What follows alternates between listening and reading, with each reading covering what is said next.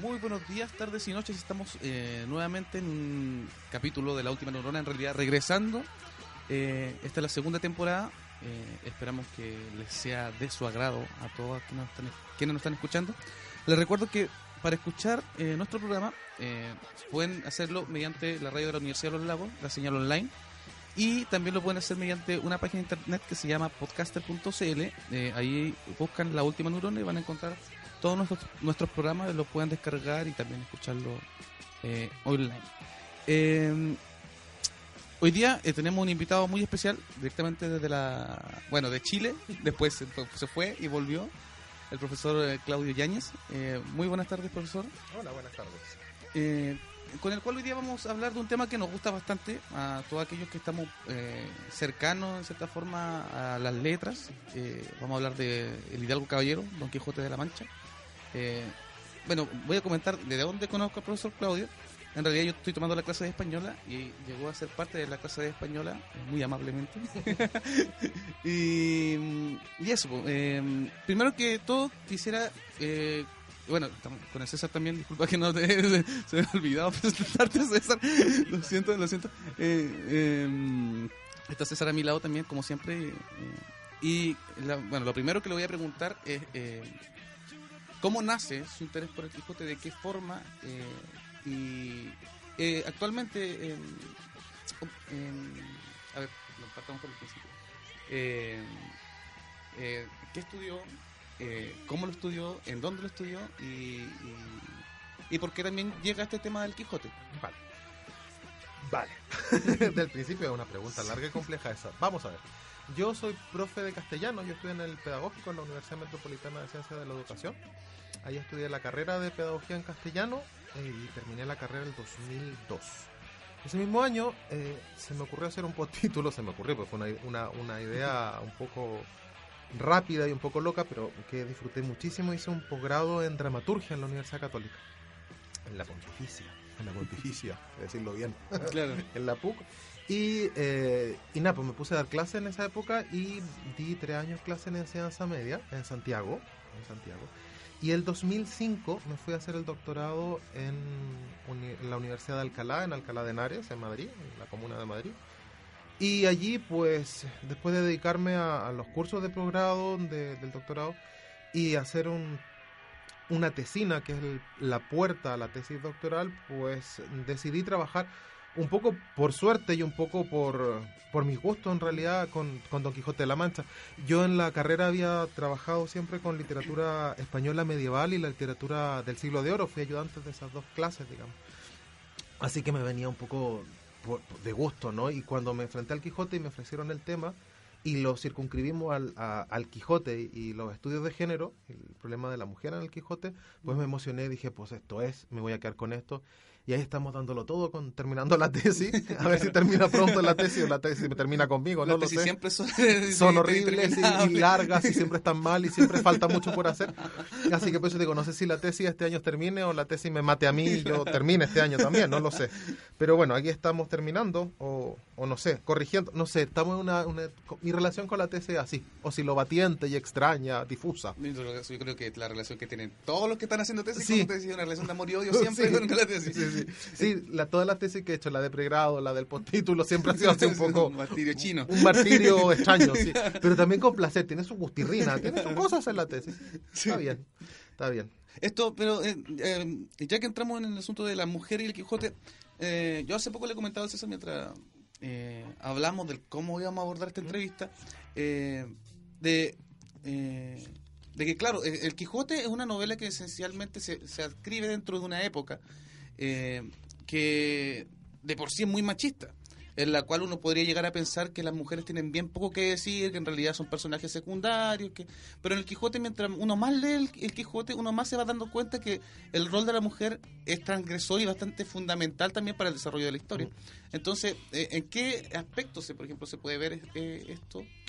Mira, el, el- el Quijote es un, es una caja china muy complicada, porque el Quijote ha dado para tanto de, de- y se ha descrito tanto, tanto, tanto, y cuando digo tanto es que es tanto, eh, hay tanta crítica y tanto estudio que de verdad es que el Quijote se ha analizado como desde todo punto de vista.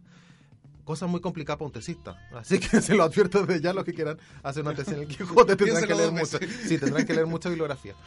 Pero aparte de eso, de todos los prismas que se puede ver la novela, ciertamente se ha dicho, y es una de las posturas que a mí me gusta mucho, que, bueno, Don Quijote es una novela de diálogo entre Sancho y, y- y- y- Don Quijote.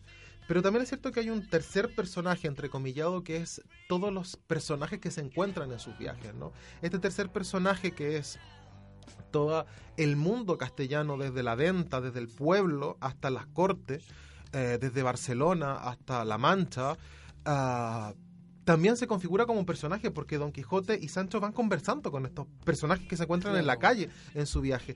Y ahí es cuando el Quijote y Sancho crecen y, y evolucionan y tú evolucionas con ellos. Dentro de esos muchos personajes que aparecen, por supuesto, uno de los puntos fundamentales son las mujeres. Aparecen personajes femeninos que son deliciosos y que salen, se salen por todas partes, son buenísimos. La pastora Marcela, Lucinda, Dorotea, la duquesa, Altisidora, son personajes femeninos que aportan un montón, que cambian, no, que cambian no, tal vez como mm, ayudan a entender un poco la visión de la mujer en el siglo de oro. La- las mujeres de Cervantes son súper raras, son rupturistas, son pelionas, hablan mucho.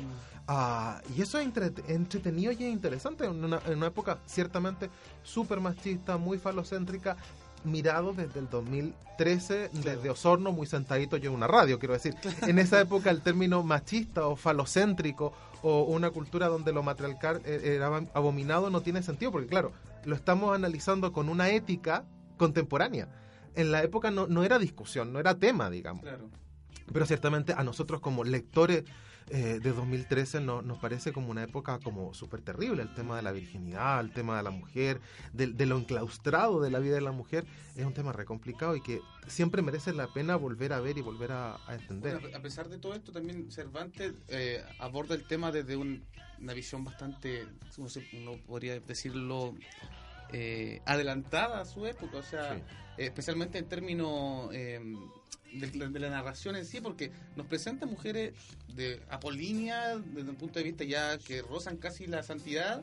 Y mujeres que también por otros aspectos Sí. lo tienen sea como absoluto. Sí. estamos hablando de mujeres, de prostitutas, Sí, y, y- y las mezcla en un, en un, en un- y de hecho en un diálogo muchas veces hasta las junta y la hace hace que eh, estos dos aspectos eh, converjan en la, en la obra Esa es la maravilla del, del Quijote, porque ciertamente Cervantes cuando escribió el Quijote, estoy seguro que no tenía conciencia de, de haber inaugurado un género como la novela moderna. Quiero decir, aunque él era muy consciente de que estaba innovando en el género narrativo, él crea algo que es fascinante, que es la novela moderna, donde de pronto el narrador nos miente o nos eh, cambia la historia, como yo siempre digo en las clases, ¿no? Cuando, cuando empiezo con el Quijote, en un lugar de la Mancha de cuyo nombre yo, narrador, no quiero acordarme.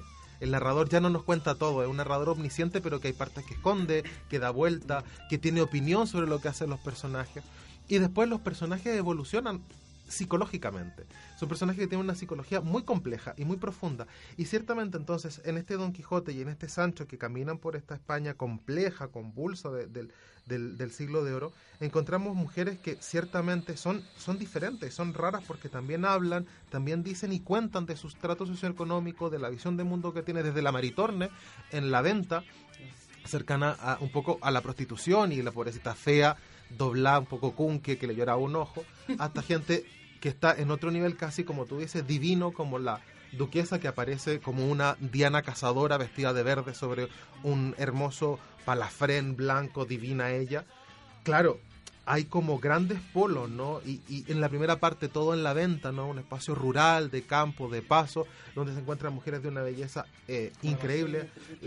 En, en las ventas, por ejemplo, se encuentra Lucinda Dorotea, Doña Clara, que son todas de una belleza sobrecogedora, Claro. en un espacio que no corresponde que estén allí, digamos. O pastoras que tienen una visión del mundo y explican su visión del mundo como la Marcela, que hace todo una apología acerca de la libertad de la mujer. Impensable en el siglo de oro, o sea que la mujer fuera libre no, no tenía ningún sentido. Sí, Eh, eh, y, y- y Cervantes se atreve con personajes por el estilo. Y después en la segunda parte nos vamos a la corte y no nos presenta una corte en ideal, sino también nos presenta Una corte donde hay engaños, pelambre, eh, retorcimientos, pesadeces. La duquesa es más mala que un dolor porque trata de torturar a Don Quijote todo el rato con su con su engaño. Está la altisidora que quiere hacer que Don Quijote comillas, pise el palito comillas, porque lo trata de conquistar ella a sus 14 años, pulchera tierna, dice que es ella, se autodefine como pulchera tierna, como jovencita, como una niña tierna, y quiere enamorar a Don Quijote para reírse de él, si no es para otra cosa. La doña Rodríguez, que es más basta la pobre pájara que haya garabato limpio con Sancho. Entonces también nos presenta siempre lo alto y lo bajo, hay un juego entre en los personajes femeninos que es muy bonito y muy interesante y muy enriquecedor también, enriquecedor. Profesor, eh, nosotros habíamos conversado con Julio hace ya, bueno, lle- llevamos tiempo conversando acer- acerca del Quijote y bueno, hemos llegado como también a, a una conclusión a partir también de una frase que, que decía un, eh, un escritor que es Jorge Luis Borges, que decía que una eh, quizás una de, las literaturas más importantes que, se ha escrito a lo largo de la historia han sido las tres que han sido eh, la Biblia, ¿cierto? La Ilíada y creo que eh, el Quijote, precisamente el Quijote. Y que de ahí se desprende de, alguna manera, como toda la literatura moderna, digamos, como, como señalaba usted. A mí me gustaría preguntarle principalmente un poco sobre eso, de en qué momento, así como al momento de la historia, fue como el punto de inflexión en que el Quijote comenzó a considerarse como uno de los eh, libros más importantes de la- de literatura universal. Porque, como usted bien decía, a lo mejor Cervantes en el momento en que lo escribió no tenía la pretensión de, de que, oh, voy a escribir el libro más importante de todos los tiempos. Entonces, seguramente él quiso hacer una especie de parodia eh, donde se burlaba quizás del- de la época de, de la Edad Media, de los caballeros, ¿cierto? Pero sin embargo a, a lo largo del tiempo esto fue cambiando a través de las lecturas. Bueno, sabemos también que a partir de las lecturas, ¿cierto? Se van haciendo nuevas interpretaciones y es como se, como decía un autor, no me acuerdo si específicamente quién era, pero cuando pasamos en teoría literaria también dice que uno cada vez que lee un, un texto es, es como volver a reescribir nuevamente eh, el Quijote. Entonces, ¿cuántas, ¿cuántas interpretaciones quizás tengamos también del Quijote? Pero A ver. con, con respecto a eso. con respecto a eso. Primero, me, gustó eso. acá- Cada vez que uno lee el libro lo vuelve a leer y, y estoy de acuerdo. Tenemos tantos Quijotes como lectores. Eso es lo primero. Porque al fin y al cabo es uno que... Uno es distinto siempre. Quiero decir, vamos a ver. Yo soy Claudio desde que me acuerdo. desde que me acuerdo soy otra persona. Pero ciertamente cuando lo leí en el colegio y después cuando lo leí en la universidad y después cuando lo leí por gusto en el verano y después cuando lo leí para hacer la tesis y ahora que me lo sé medio de memoria, medio no, siempre que lo leo es distinto para mí el Quijote, porque veo cosas distintas eh, y siempre son interpretaciones distintas y acercamientos distintos. Eso es una cosa. Y la otra cosa de lo que me preguntabas de la importancia del Quijote, es que Cervantes es complicado, si es que Cervantes es para pensarlo mucho rato. A ver, primero, siglo de oro español. Odioso el siglo de oro, porque está- todo el mundo escribía bien, nadie eran para pegarle. Entre Quevedo, Góngora, Lope, Tirso, Calderón, Cervantes, que eran todos para pegarle. Porque eran buenísimos. buen- Además, ellos tenían mucha conciencia de lo buenos que eran, ¿ah? Tam- también hay que decirlo. No, no, no, no, la justita, la justita modestia para no, para no ser eh, para no ser mal mirado, pero ellos eran conscientes y, y Cervantes sí, siempre fue un poco Cervantes la pasa un poco fatal, ¿ah? porque tiene un poco del problema de ser de pronto medio segundón y, y él se sabe bueno, él se sabe bueno, pero no había dado como como la gran obra, ¿no? La ópera magna. Cuando hace la primera parte, en 1605, eh, además lo dice en su introducción, ¿no? Le, tiene un poco de, de- temor, de temor porque cómo con su, con su con su edad viene a salir con un hijo con, con un hijo cuando habla de su Quijote de esta manera, ¿no? Entonces él trata de justificarse un poquito diciendo que bueno, él los engendró en la cárcel, entonces en la cárcel bueno, se le ocurrió esta historia, no estaba muy convencido, sabía que era bueno, pero no estaba muy convencido. Ya en la segunda parte, en 1615, cuando escribe, ya el Don Quijote es un bestseller de la época. Y eso a él le sube mucho, mucho el ánimo, quiero decir, tener, eh, haber, comillas, parido este, este libro y que le haya ido bien y que la gente eh, leyese mucho Don Quijote, para él fue re importante. Y sobre todo en la época se leyó muchísimo y se tradujo mucho. Cosa que ahora, después de la Biblia, es el libro más traducido, Don Quijote de la Mancha. Pero ya en su comienzo fue como el hit del minuto, ¿no?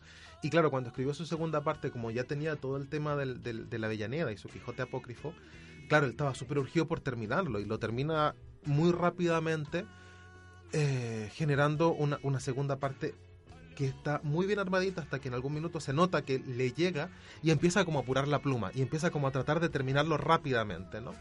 Y bueno, Ah, cuando termina también su segunda parte, por supuesto en España se leyó mucho el Quijote, pero tal vez había quedado relegado una literatura... Con, con los grandes obras del, del- siglo de oro estaba bien, pero tampoco se, se cortaron mucho las venas los españoles. Tal vez fue la crítica francesa y alemana, y ya estamos pasando al romanticismo.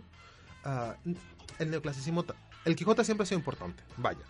Pero tal vez donde tiene más importancia fue en el neoclasicismo romanticismo. Y estoy pensando, por ejemplo, en los comentarios de Clemencín, que son brutales, son maravillosos, que de hecho los comentarios que hace Clemencín eh, son casi más largos que el mismo Quijote. Eh, sí, porque Clemencín era mucho Clemencín y había muchas cosas que comentar el Quijote. Y es genial Clemencín porque además encuentra cosas que están mal hechas Don Quijote. Aquí se ve la usual falta de concentración de Cervantes, puntito suspensivo. No, si Clemencín es para leer su comedia, Clemencín tiene, tiene mucho arte para decir sus cosas. Entonces, ah, ahí es allí cuando de pronto España se da vuelta y dice, oye, sí, el Quijote en realidad está bien, pero está más bien de lo que nosotros creíamos. Es realmente una ópera magna, una de las grandes óperas magnas. Y eh, de allí Don Quijote ha estado siempre en la cresta de la ola, quiero decir, ha, ha habido más fuerza, menos fuerza. De pronto en la generación del 98, con Unamuno, con esa necesidad de pronto de España para adentro, mírense españoles, en vez de buscar todas las cosas afuera, mírense un poco el, el- centro. Los españoles son un poco especiales con su, con su literatura, son muy querendones de sus costumbres, de su literatura. De pronto, en mi propia experiencia, no, no estoy tratando de decir verdades, pero de pronto uno como chileno, uno no, porque le gusta chilito y come la empanadita y viva el 18, pero chiquitito, es como un poco feo, es poco feito ser un poco medio, medio folclórico, es como un poco feo y los chilenos somos como re vergonzosos de nuestras tradiciones. Inclu- incluso nuestras cocinas, sí, la empanada está rica y el asado, pero no es como de buen gusto comer porotos con rienda. En cambio, los españoles sí, y son muy orgullosos de comer la fabada o de hacer un cocido marileño, que son como sus porotos con rienda, y ellos son muy orgullosos de sus tradiciones, de su literatura, de, de sus costumbres, de su idiosincrasia. Ah, por lo tanto, Don Quijote, que cifra un poco el alma española del siglo de oro, también ha sido una de las obras señeras para la cultura española.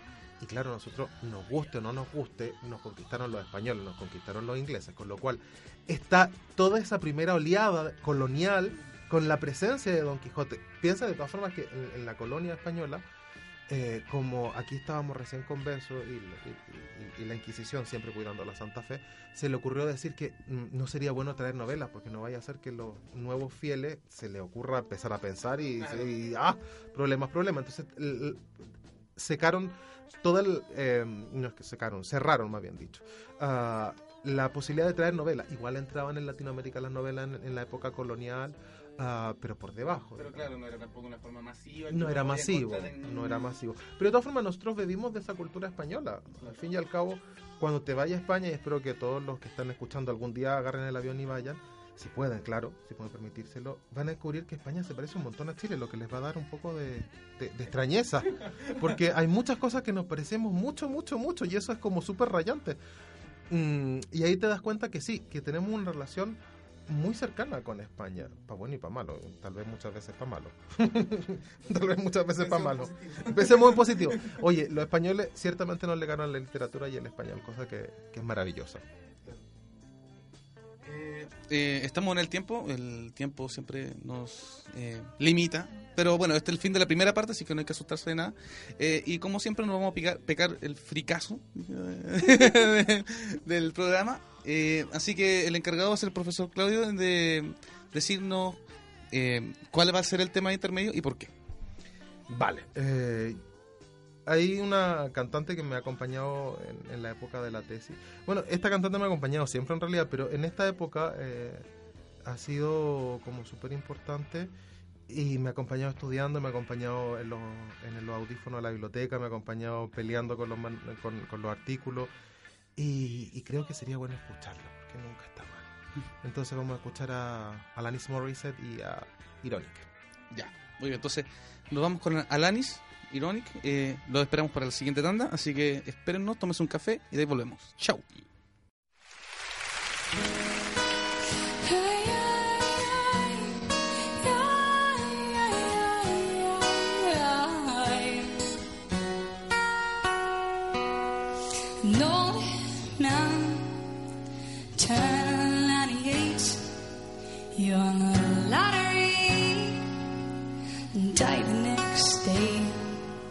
It's a black fly in your Chardonnay.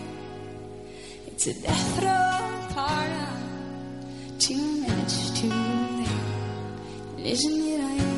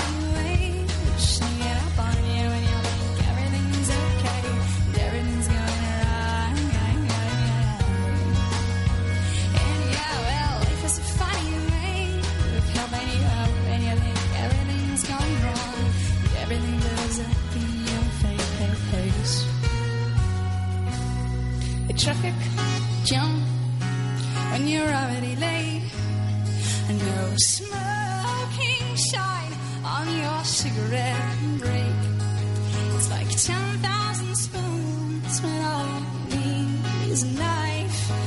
It's me, the man of my dreams, meeting his beautiful wife.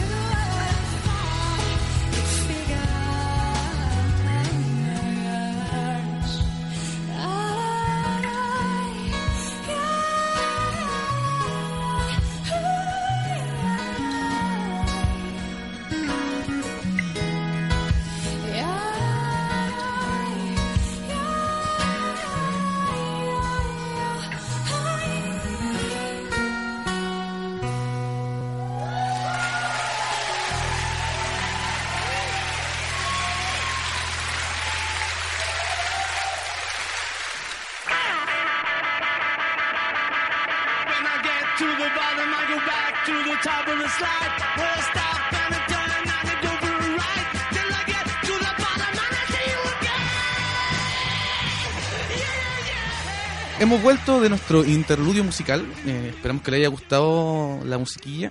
Eh, y seguimos también hablando del Quijote y bueno, de otras cosas además del Quijote que también tienen que ver con, el asunto. A mí eh, me gustó en cierta forma cuando habló en clase sobre las formas de leer o de ver el Quijote. Y yo creo que aquí hay una gran pregunta que yo creo que se la hace todo el mundo, pero en realidad nadie se la nadie la, expresa porque de repente puede caer por tonto.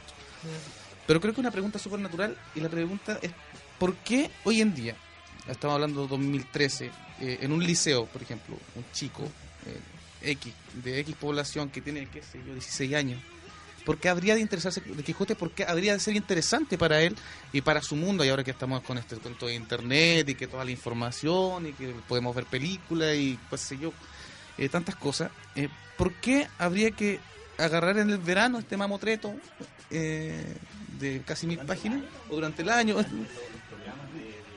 Claro, claro. ¿Por qué habría que leer el Quijote hoy en día?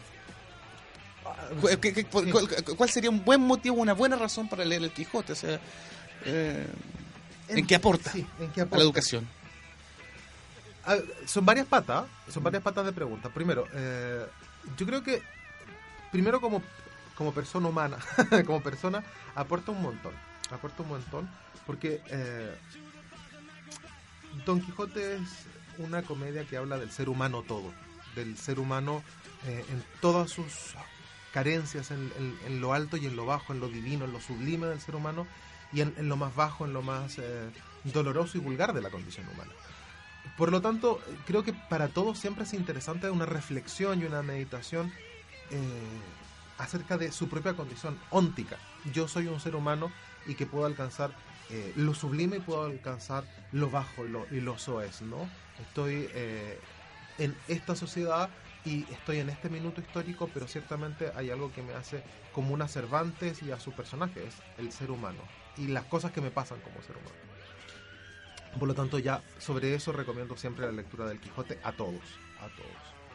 Y esta es la respuesta corta, porque podríamos aquí hablar horas y tampoco, tampoco es el espacio. ¿Por qué en el colegio? Yo entiendo perfectamente que a, a un profesor le dicen, mira, tienes que hacer leer a los chiquillos el Quijote y se pega un tiro, porque el, el- el sistema educacional chileno es eh, muy exigente para el profesor. Mm, Yo soy profe, he hecho clases en Chile cuatro años y me enamoré de la carrera. Yo soy uno de los profes enamorados de su profesión, me encanta hacer clases, me gusta mucho pelear con los chiquillos, desde retarlos con la corbata hasta enseñarle ortografía, me pareció una carrera que es fascinante porque no solamente entregar contenido, sino formar personas, bien o mal, de eso se trata el asunto. Y entiendo perfectamente que con todo lo que pide el ministerio, con todas las dificultades que puede tener el estrato socioeconómico donde está el alumno, por ah, los problemas de las miles de problemas, es que el- entre más pasa el tiempo, más complicado ser adolescente de internet, Facebook y todas las complicaciones que tiene, porque el Quijote entero. Tal vez no, no es necesario el Quijote entero, o, o tal vez sí, pero de, de otra manera. Entiendo bien, insisto, que el Ministerio de Educación te pide un montón de cuestiones que tenéis que seguir y no podéis decir, miren chiquillos, vamos a olvidarnos al Ministerio, vamos a leer el Quijote todo el año y se acabó. Se acabó, porque tienes que pasar un montón de cosas, si no el Ministerio con un látigo te pega en la espalda como profe. Pero ¿por qué de todas formas detenerse y darle un espacio al Quijote de la Mancha en secundaria, en, en enseñanza media? Tal vez lo más complicado del Quijote es la extensión y el lenguaje, el español del siglo, del siglo de oro. Salvando eso, que eh, tal vez ayudando a los alumnos con unas buenas claves de lectura o incluso con una buena adaptación, yo no creo que no es siempre prudente ser puritano. Y fíjate que estoy haciendo la tesis del Quijote, ¿ah? pero de pronto una edición juvenil tal vez ayuda muchísimo a la comprensión de la idea del Quijote. Esto no quiere decir que no enfrentemos a los alumnos a leer uno, dos, tres o cuatro capítulos en el original, Claro, ponte tú, en el, como corresponde. Pero si queremos que vean toda la aventura de Don Quijote para ver todo esto de la condición humana y poder hacer una reflexión profunda, también invito a los profes a probar con una edición juvenil, que tampoco pasa nada, no creo que sea terrible. Porque a mí lo que me interesaría, de todas formas, y lo que yo hacía con, con los chiquillos cuando veía el Quijote en, en, en la enseñanza media, era hablar precisamente de eso, de veamos a Don Quijote, este señor que tiene una vida bastante mediocre y lo único que hace es leer, y que de pronto una buena mañana pierde la cabeza y decide ser un, un caballero. ¿Cuántas veces nosotros decidimos eh, ser algo y soñamos con ser algo? ¿Y cuántas veces nos atrevemos a ese sueño? Y a creernos de verdad ese sueño. De pronto a mí se me da que soy, no sé, voy a ser un buen cantante y tengo que creer que voy a ser un buen cantante y tengo que apostar por eso.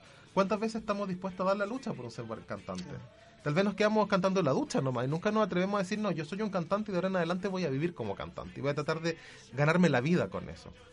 Creo que de pronto a los 16 años es bueno ver a un personaje como Don Quijote que para la realidad tal vez no siempre fue un caballero, pero en su fuero interno tal vez sí lo fue.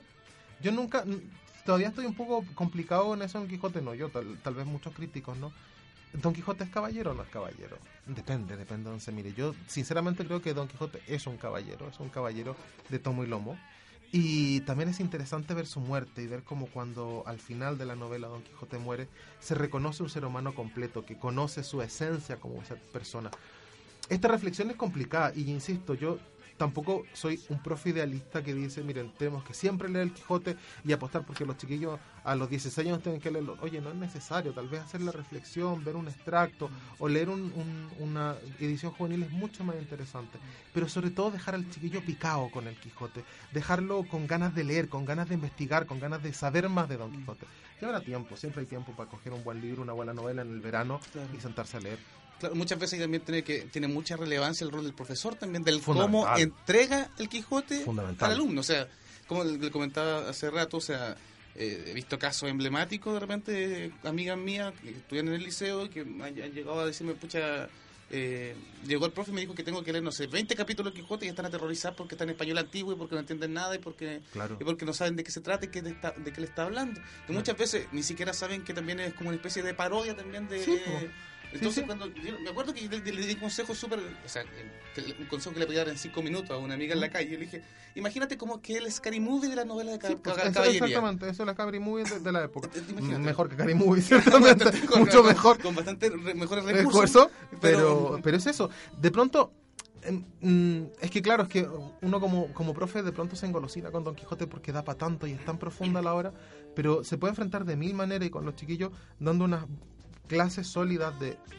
Tampoco, insisto, tampoco hay que volverse loco, si no quiero idealizar el tema, pero dos o tres clases sólidas de siglo de oro, explicando tal vez en una la visión del Quijote, esos 20 primeros capítulos, esa primera salida, que son los 10 primeros capítulos por ahí, eh, vale mucho la pena de leer, vale mucho la pena porque puede dar para muchísimo análisis, muchísima reflexión y ciertamente en la ayuda con el, con el español antiguo se puede salvar mm, con ayuda del profesor y también con ediciones con adaptaciones que, oye, no pasa nada, tampoco, si Nadie se va a morir. nadie se va a morir, nadie se va a morir. Ya tendrá el chiquillo tiempo y ganas de volver a plantearse el problema del, del- del español del siglo XVI o tal vez va a especializarse, va a estudiar literatura y le va a parecer muy bien el español del siglo XVI pero tal vez para que todos los chiquillos lo lean a mí no me parece mal una adaptación a mí a- ahora, lo mismo en tres semanas más o en tres meses más cambio de idea y quiero que todo el mundo lea el Quijote en español antiguo pues.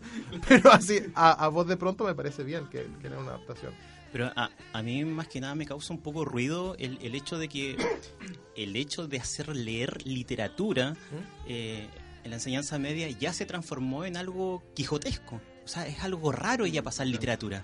Eh, ya no ya no se pasa como antes la literatura, como comentábamos hace un rato, ya la carrera del lenguaje como que lo mutilaron, digamos, la parte de literatura para reemplazar con comunicación, para reemplazarlo con, con más lenguaje, con argumentación, con, con otro tipo de cosas.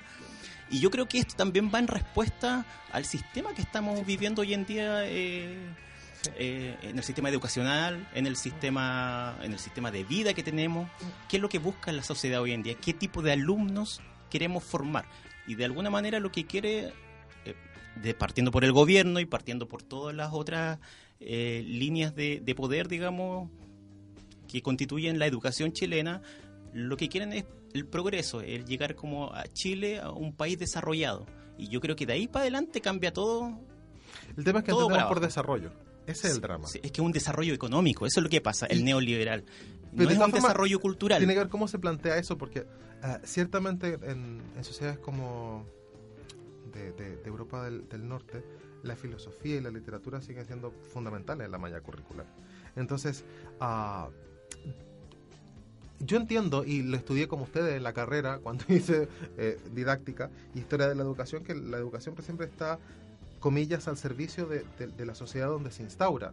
Si estamos mm, eh, generando un currículum educacional en Papúa Nueva Guinea, no puede ser igual que si lo hacemos para Tailandia, como si lo hacemos para Osorno, como para Chile o como lo hacemos para, qué sé yo, para Berlín.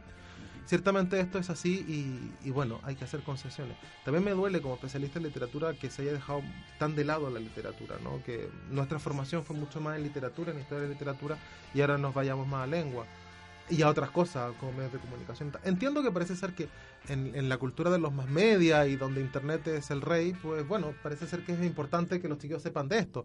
Pero también es cierto que me duele, me duele como especialista en literatura y me duele porque creo que la literatura da para reflexionar mucho. Me duele porque además en la educación chilena cada vez hay menos filosofía, así que creo que ya incluso casi que no hay filosofía en enseñanza media.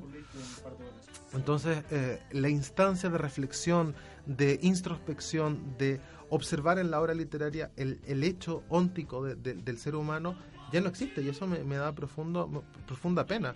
Y para más remate, insisto, la carga del profesor aquí con 45 chiquillos que tiene que pelear todos los días, póngase, en la cor- póngase bien la corbata, sáquese la chaqueta, póngase la chaqueta, vamos a pasar lista, chiquillos, silencio, cállense chiquillos, me trajeron la tarea, chiquillos, vamos a ver la tarea.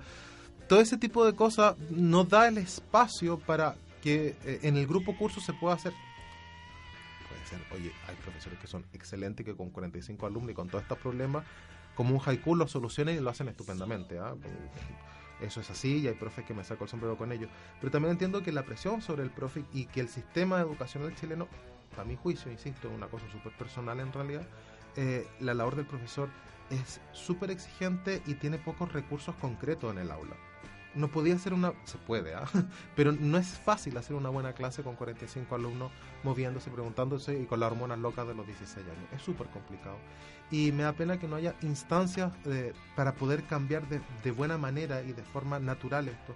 Y tiene que ver con eso, ¿no? Cómo entendemos la evolución, cómo entendemos la cultura, cómo entendemos los problemas que tenemos como sociedad, tal vez como... Vale, tal vez la sociedad tiene que ser consumista y, y tiene que tener y mucho éxito, pero tal vez eh, la clave es tener más filosofía para ser muy exitoso, porque tal vez a los chiquillos les sirve más reflexionar, pensar, filosofar para poder ser exitosos, qué sé yo. No, no, no, no, no soy especialista en educación, pero lo cierto es que me da mucha pena perder esas áreas del, del- del conocimiento humano. Claro, como que la, la reflexión fue reemplazada por la técnica en algún Por la momento. técnica y por la instrumentalización. Sí, y por la modernidad, la especialización, ¿no? Claro. Claro, y, y me, me da mucha pena porque Mm. perdemos grandes porciones de lo que es ser humano, perdemos grandes porciones de, de- de lo propio del ser humano. Hay un ensayo que hizo don Miguel de Unamuno que se llama El sepulcro de Don Quijote. Y ahí Unamuno hace como una invitación eh, a que las personas vuelvan a la locura. Él- bueno, él lo escribió más que nada pensando a los españoles de, de, aquí, de aquellos tiempos que estaban pasando por un momento bastante malo, creo que en Ujú. aquellos tiempos, como en 1908 por ahí. Ujú. Y bueno, pero él hace una, una reflexión de, de- de ir a buscar nuevamente al Quijote, al sepulcro, de sacar a este ide- idealista y volver a creer. Sí, prácticamente eso perdimos también. Claro, Con- con- claro. Es que Don Quijote hace algo que es maravilloso, que es creer en sí mismo y en creer en su rollo. O sea, Don Quijote es un señor de 50 años que para edad me- eh, para el siglo de oro está viejo. O sea, que aquí sería un señor de 70 y tanto, que de pronto dice, yo soy un caballero, yo soy algo diferente, tuve una vida anónima, anodina, era un hijo de algo, de solar conocido, un señor que debería tener plata pero no tuvo, mm, vivía una vida un poco monótona. Y de pronto dijo, no, pues que yo quiero vivir una experiencia vital que valga la pena. Y se creó un universo para, no es que se creó un universo paralelo, metió en la realidad su visión de mundo. Y de pronto se hizo un hueco y dijo, yo soy caballero y salgo a, a la España y, y, y digo- y hago el loco. ¿Y qué pasa? ¿Y qué pasa? ¿Y qué pasa? Quizás no estaba tan loco tampoco. Yo- Los locos éramos nosotros. Yo creo que hay, varias claves de lectura donde Don Quijote no está loco. Yo creo que Don Quijote, al principio sí, al principio creo que los primeros capítulos son muy decidores con este narrador que ya te digo que nos miente, nos cuenta me- medias verdades. Al parecer sí, Don Quijote estaba bastante más para allá que para acá, pero en la segunda parte cada vez es más consciente y es más seguro de lo que hace y ve perfectamente la realidad. Y en esa realidad él sigue atreviéndose a ir a pelear contra molinos de viento. O sea, también existe este, este juego que en cierta forma también es... En cierta forma es el triunfo, yo creo, del Quijote, o sea, desde mi punto de vista.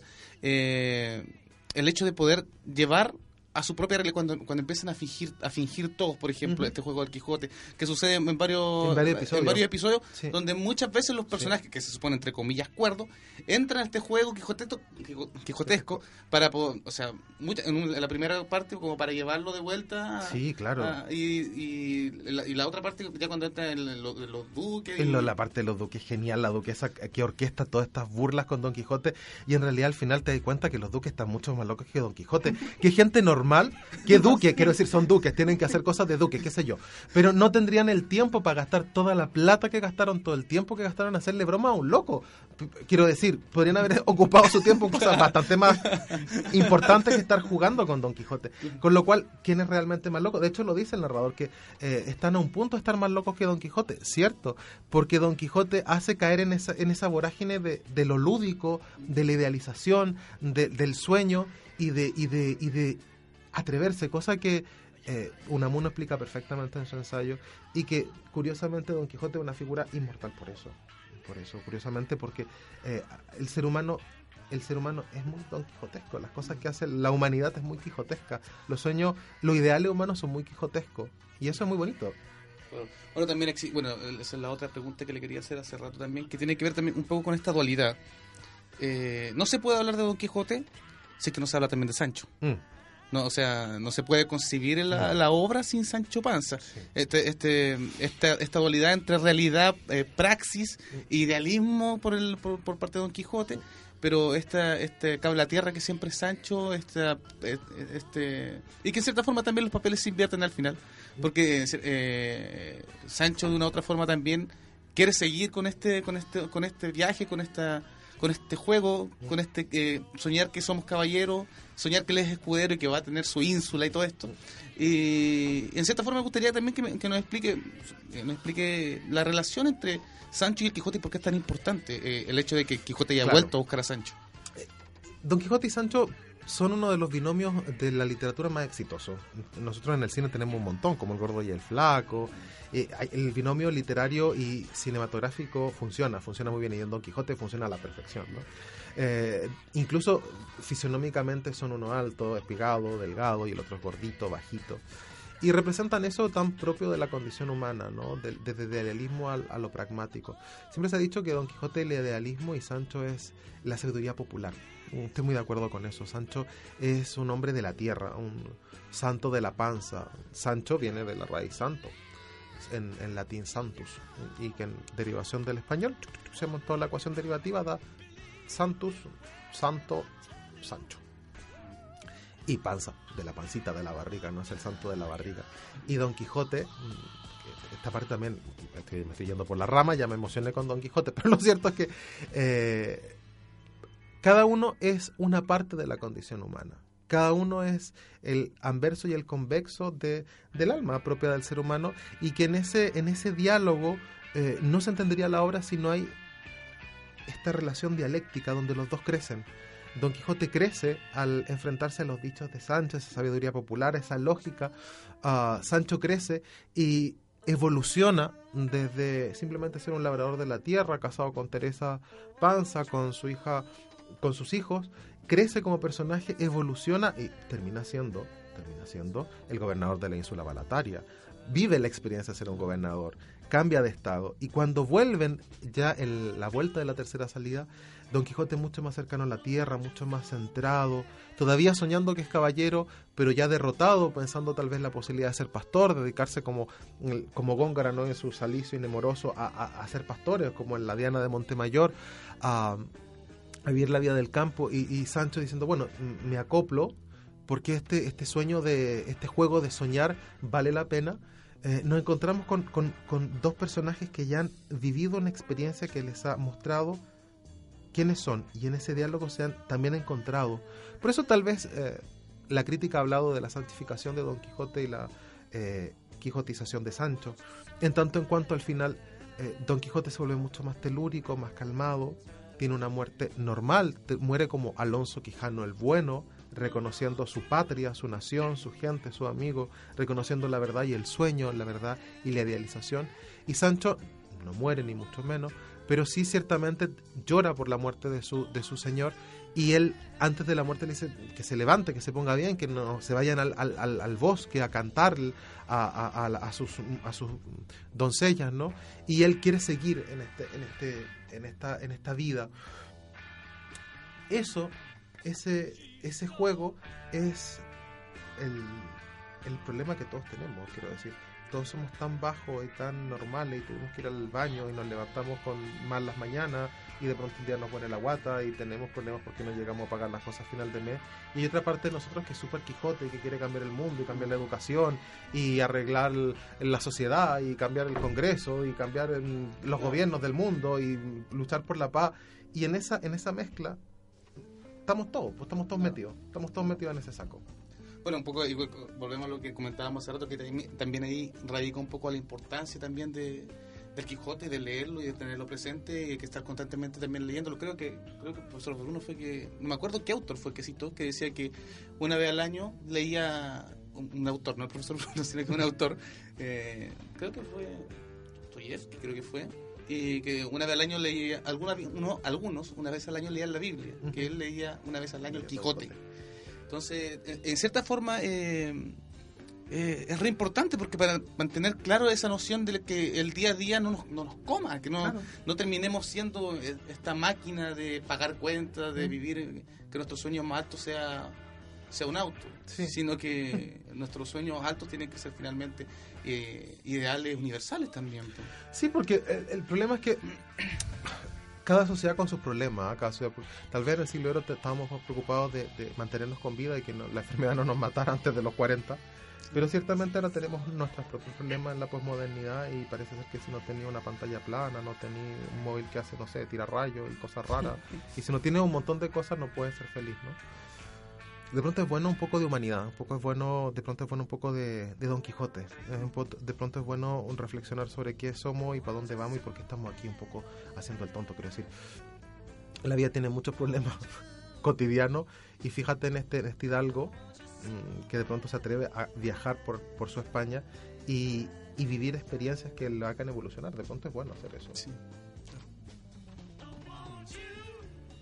Antes de, de concluir, porque ya estamos eh, en la hora, quería mencionar una frase súper pequeña que aquí ap- aparecía precisamente en el ensayo de Unamuno y dice, y hemos concordado, le habla por supuesto a los lectores, en que una locura cualquiera deja de serlo en cuanto se hace colectiva. Eso me, me parece genial esa frase porque prácticamente eh, nosotros validamos de alguna manera la razón o las estupideces que hacemos simplemente porque todos lo hacen. Seguimos la corriente. Entonces, pero cuando vemos a alguien quizás más cuerdo que nosotros, que está haciendo sus ideales, lo tratamos de loco. Y creo que ese Quijote está en todas partes. No sé, me- gusta mucho tu cita, me gusta mucho tu cita y creo que sí, mm, de pronto estamos en una ciudad tan, ya les digo, cada sociedad tiene sus problemas, pero en en esta que nos tocó vivir en este, en este siglo XXI tan complicado por muchas cosas, de pronto se nos olvida porque todo el mundo lo hace, porque todo el mundo lo dice, porque debe ser así y eso debería ser nuestro ideal. Y de pronto hay cosas que van mucho más allá y que son personales y que engrandecen la condición humana, el ser humano lo engrandecen. Ya, entonces con esta última reflexión que fue bastante interesante, nos despedimos. Eh, le doy muchas, muchas gracias, profesor Claudio, por acompañarnos hoy día eh, en esta primera sesión de la última neurona. Eh, esperamos volver a tenerlo más Encantado, adelante, encantado, hablando de otro tema. Eh, y bueno, y nada más que recordarles que estén atentos a Radio Universidad de los Lagos, eh, su, su señal online. Y eh, muy pronto vamos a estar subiendo eh, este programa a eh, www.podcaster.cl en la sección donde colocan la última neurona en, la- en el cuadradito para buscar y ahí nos podrán encontrar fácilmente. Eh, yo me quiero despedir con una canción, en realidad, un clásico, creo que es del, ¿cómo se llama la obra de teatro que se hizo, El, El Hombre de la Mancha?